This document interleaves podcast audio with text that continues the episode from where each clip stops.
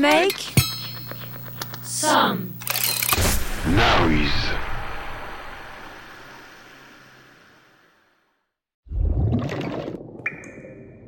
On ne court pas au bord du bassin.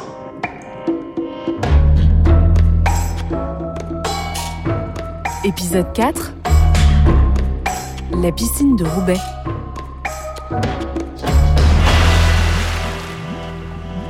On ne court pas au bord du bassin. Dans l'épisode précédent. Péric Villain, un jeune inspecteur du Beau, le bureau d'enquête architecturale et urbaine, suit la trace de mystérieuses piscines disparues. Il tourne en rond. Entre une piscine enterrée, une piscine détruite et une piscine qui a coulé. On ne court pas au bord du bassin. Quatre cartes postales. Quatre. Quatre lettres de Scrabble aussi. Et Péric ne sait toujours pas où il va avec ça. Ses collègues vont sûrement commencer à se demander ce qu'il fabrique. Cela fait maintenant deux semaines qu'il n'est pas retourné au travail. Les piscines le hantent. Depuis sa première rencontre avec le bassin olympique de Montrond-les-Bains, Péric vit les volets fermés dans son petit appartement de la rue Simon Crubelier. Il dort la plupart du temps. La nuit, il s'aventure dans les rues de la ville pour s'approvisionner dans les épiceries où les étiquettes orangées font payer le surcoût des heures tardives. Il s'applique à ne croiser personne, à éviter les gens comme les monuments. Péric Villain essaie de se retirer cette histoire de la tête. Pourquoi lui? Pourquoi des piscines disparues? Pourquoi? Depuis deux semaines, Péric Villain essaie de ne plus penser à rien. Il ne l'a même pas regardé, cette nouvelle carte postale. Rappelons-nous, la dernière fois que nous l'avons vue, Péric Villain venait de retrouver Louise Catherine, la péniche de ses études, et de faire la rencontre de Joséphine Baker, la piscine flottante. Assis sur le quai, à l'ombre des quatre livres ouverts de la BNF, Péric était perdu dans les bassins et ne comprenait pas où il allait, en naviguant de carte en carte. Une musique répétitive le sort de sa torpeur. C'est la première fois en 15 jours que son téléphone sonne. Ou peut-être que c'est la première fois qu'il l'entend. Peut-être que ses pensées étaient trop épaisses pour laisser filtrer l'appel du monde extérieur. Péric décroche, c'est le beau. Oui, Péric, c'est Gaspard, je te dérange? C'est un collègue, Gaspard Winkler. Péric ne sait pas mentir. Il ne fait rien. Tu es sur une mission en ce moment? Je t'ai pas vu à la dernière réunion. Je me souviens plus sur quoi tu bosses exactement. Cela dissipe donc les doutes que ces piscines viendraient du beau. Gaspard l'aurait su sinon. Il était arrivé il y a quelques mois et il semblait en savoir beaucoup sur qui faisait quoi au bureau des enquêtes architecturales et urbaines. Péric ne posait pas de questions, les jeux de pouvoir et des contacts ne l'intéressaient pas. Il hésite à parler des piscines. C'est l'occasion de prendre un autre chemin et de laisser ses bassins au bord de la route. Le boss veut te mettre sur une affaire. Un atlas sur les grandes maisons de vente par correspondance. Trois Suisses, Redoute, Manu France, tout ça. Il faut un inventaire de ces lieux. Pour lundi en 8, ça te va? Il y a un peu de train à faire, mais tu pourras le passer en frais. Cela lui convient bien sûr. Voir du pays et chercher autre chose. Un atlas, c'est simple un atlas. Pas d'enquête, pas de mystère, un peu de bureaucratie, des cafés tièdes à la gare, des chambres dans des hôtels pas de gamme au nom si prévisible. Le bas de casse, certes, mais le bas de casse agréable, connu, facile. La routine. Le lendemain, Péric est de bonne heure dans le train pour Roubaix. Ancienne cité textile proche de Lille, elle avait vu naître la Redoute et les Trois Suisses, géants de la vente par correspondance. Mais surtout, elle abrite dans une ancienne usine les archives nationales du monde du travail. Pour tout ce qui concerne l'économie, l'histoire et les territoires, c'est souvent le point de départ. L'inspecteur Villain a hâte. Il aime ces rayonnages infinis remplis de boîtes de classement en couleurs mi-pastel, mi-fade. Il aime les interfaces désuètes des logiciels de recherche documentaire. Il aime le temps ralenti et le silence forcé des espaces de lecture, entrecoupés à un rythme régulier d'un bip lointain de sortie de documents. Archives nationales du monde du travail, 14h30. Fermé. La lourde grille de l'entrée, suivie d'un gardien zélé, barre le chemin de Péric. Exceptionnellement cet après-midi, pour la troisième fois de la semaine, l'administration ferme plus tôt. Il faudra revenir demain. Grand Place de Roubaix, 14h35. Péric erre dans les rues de la ville. L'ancienne cité textile est agréable à la balade, avec ses immeubles bas au style flamand et son hôtel de ville monumental. Au détour d'une rue, Péric suit instinctivement le chemin du musée d'art et d'industrie. Sans trop lever les yeux, il y rentre, achète son ticket et entame sa déambulation. On ne court pas au bord du bassin.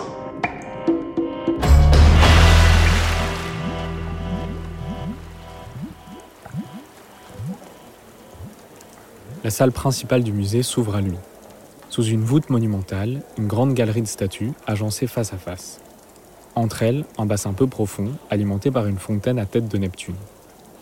L'ensemble est baigné par une lumière douce tirant sur le orange. Péric lève les yeux.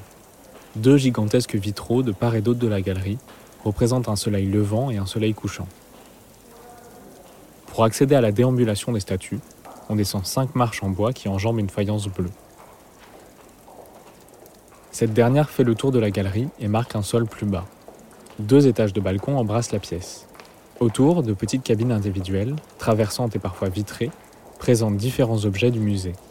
Textiles, céramiques, tableaux. On dirait des vestiaires de piscine par lesquels on passerait pour accéder au bassin central. La mosaïque bleue aussi donne cet aspect. Et le bruit de l'eau, et les balcons. Tout se recoupe. Péric fouille son sac frénétiquement. Il en sort la quatrième carte, celle qu'il a voulu oublier. Une carte en noir et blanc qui représente la même voûte, le même espace, vide. Le bassin est bien plus profond. Quelques outils y sont abandonnés, une brouette, deux ouvriers au fond discutent. Au dos, la légende précise. Roubaix, bains municipaux, le grand bassin en construction vers 1930. Cliché, Émile Fievet. Au feutre encore, la phrase qui le hante. On ne court pas au bord du bassin. Cette fois, les U sont absents. Péric se rue à l'accueil. Il dégaine son badge d'inspecteur et réquisitionne un audioguide. C'est peut-être le seul pouvoir que lui confère cet insigne. Il revient à la galerie des statues, aussi appelée le bassin, et lance la piste 2. Veuillez avancer vers la galerie des statues, appelée le bassin. Jean-Baptiste Lebas est né au sein d'une famille ouvrière en 1878 à Roubaix. Très tôt, il s'engage dans la protection des travailleurs et devient maire en 1912 pendant plus de 30 ans. Il entreprend une grande politique sociale, précurseur du Front populaire dont il sera une grande figure. Construction d'écoles, de dispensaires antituberculeux, des premières habitations bon marché création d'un fonds municipal de chômage, aménagement d'une plaine des sports et d'une piscine. La piscine de Roubaix ouvre en octobre 1932. Construite par l'architecte lillois Albert Berthe, elle incarne dans toute sa splendeur le projet politique et social de Jean-Baptiste Lebas. Elle s'installe en centre-ville, dans un ancien jardin bourgeois, et offre un cadre d'hygiène et de loisirs aux populations ouvrières. L'architecture du bâtiment est riche, peuplée de références au style néo-byzantin, aux abbayes cisterciennes et à l'art nouveau. Aux alentours du bassin, le réfectoire des nageurs offre divers services aux baigneurs. Restauration, salon de coiffure et de beauté, bains de vapeur, laverie, etc. En octobre 1985, la voûte principale est en trop mauvais état, abîmée par l'humidité et la piscine ferme définitivement. Le projet germe alors d'installer dans le bâtiment l'ancien musée industriel et municipal qui n'avait pas rouvert après la Seconde Guerre mondiale. En 1994, le projet de l'architecte Jean-Paul Philippon est sélectionné par le jury et les travaux commencent. La piscine, musée d'art et d'industrie André Diligent, est ouverte en 2001. Sur votre droite, l'escalier qui permet d'accéder. Péric s'assoit sur un banc et regarde dans le vide. Ça ne peut pas être une coïncidence, ça n'est pas possible. Cette piscine avait été sauvée, elle avait été considérée comme un patrimoine et on l'avait transformée en musée, comme souvent d'ailleurs. C'est la muséification. Il avait vu une conférence à ce sujet donnée il y a quelques années au Beau par Patrice Béguin, un spécialiste des questions de patrimoine et auteur de nombreux ouvrages à ce sujet. Après avoir cherché des piscines qui avaient disparu, La question se pose de savoir pourquoi celle-ci avait survécu et pourquoi sous cette forme. Péric appelle Patrice Béguin.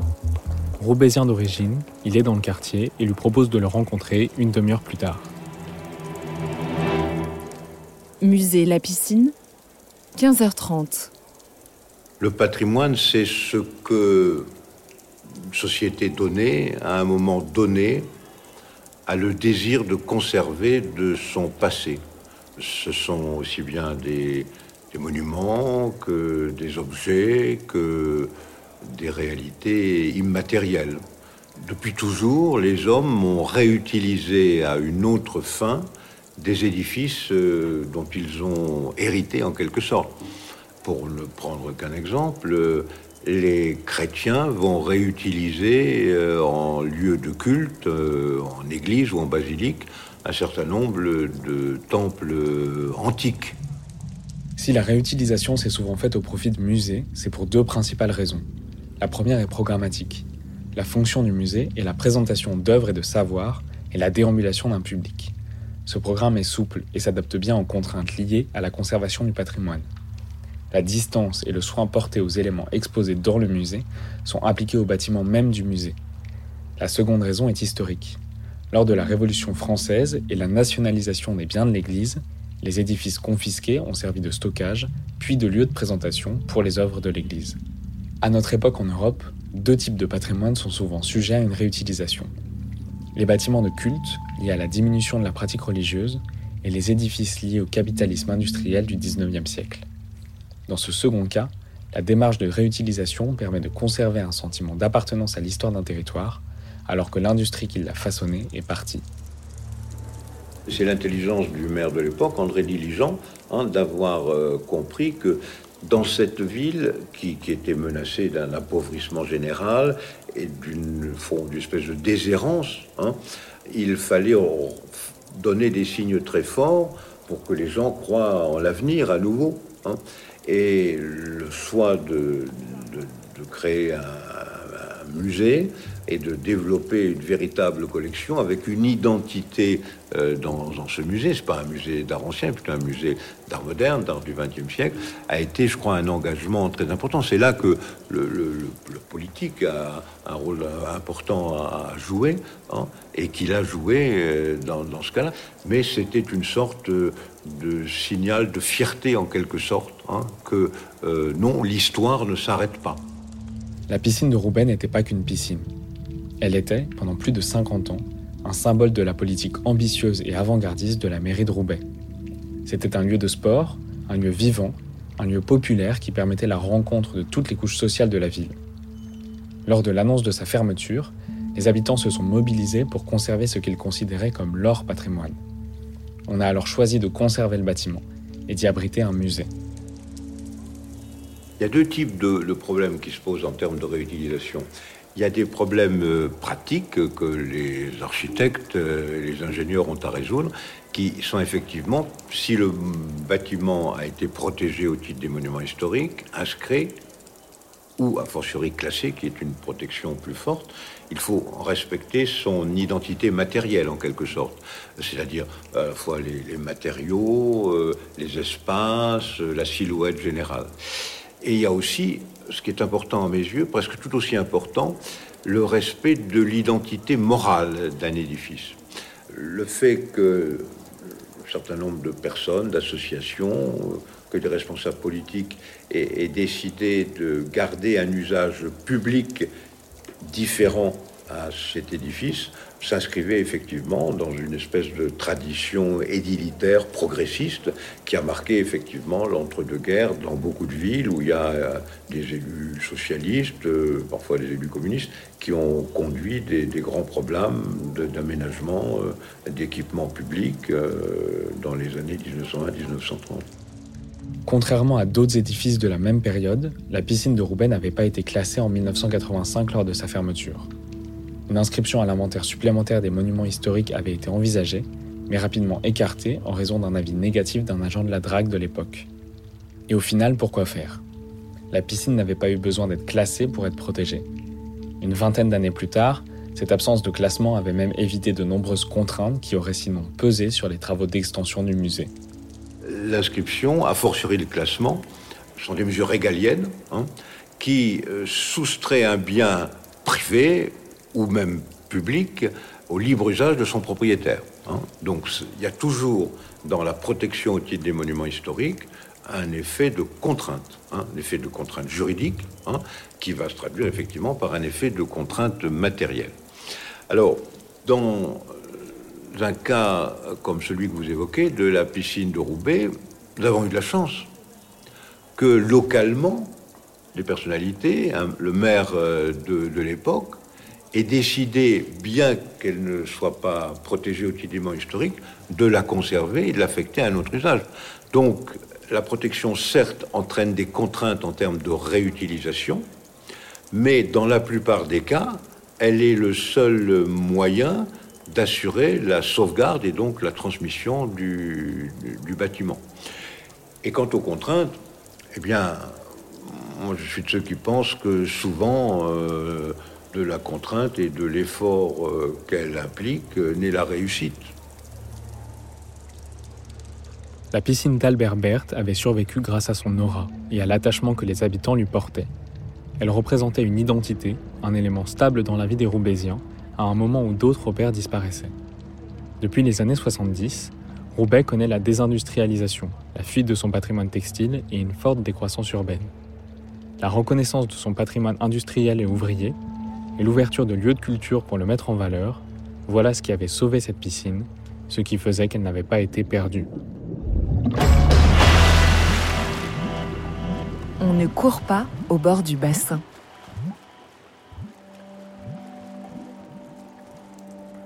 Péric et Patrice se lèvent du banc et se saluent. Avant de quitter la galerie, Péric se retourne une dernière fois. Il lui manque un élément. Il n'avait pas encore trouvé la carte ni les pièces de Scrabble. En faisant le tour du bassin, il repère une statue de bronze noir, la baigneuse au madras d'Albert-Henri Marc. Sous son socle, une enveloppe dépasse. Eric se penche, discrètement pour ne pas attirer l'attention des conservateurs, et la glisse rapidement dans sa poche. Une fois sorti dans le jardin Thérèse Constant, à l'entrée du musée, il l'ouvre et en sort deux jetons identiques, de U. Une perdue. Au dos de la carte postale, c'est ce qui manquait dans la phrase On ne court pas au bord du bassin. Perdu donc. C'est ce que cette piscine avait failli être en 1985. Et c'est ce que Péric était avant de la retrouver.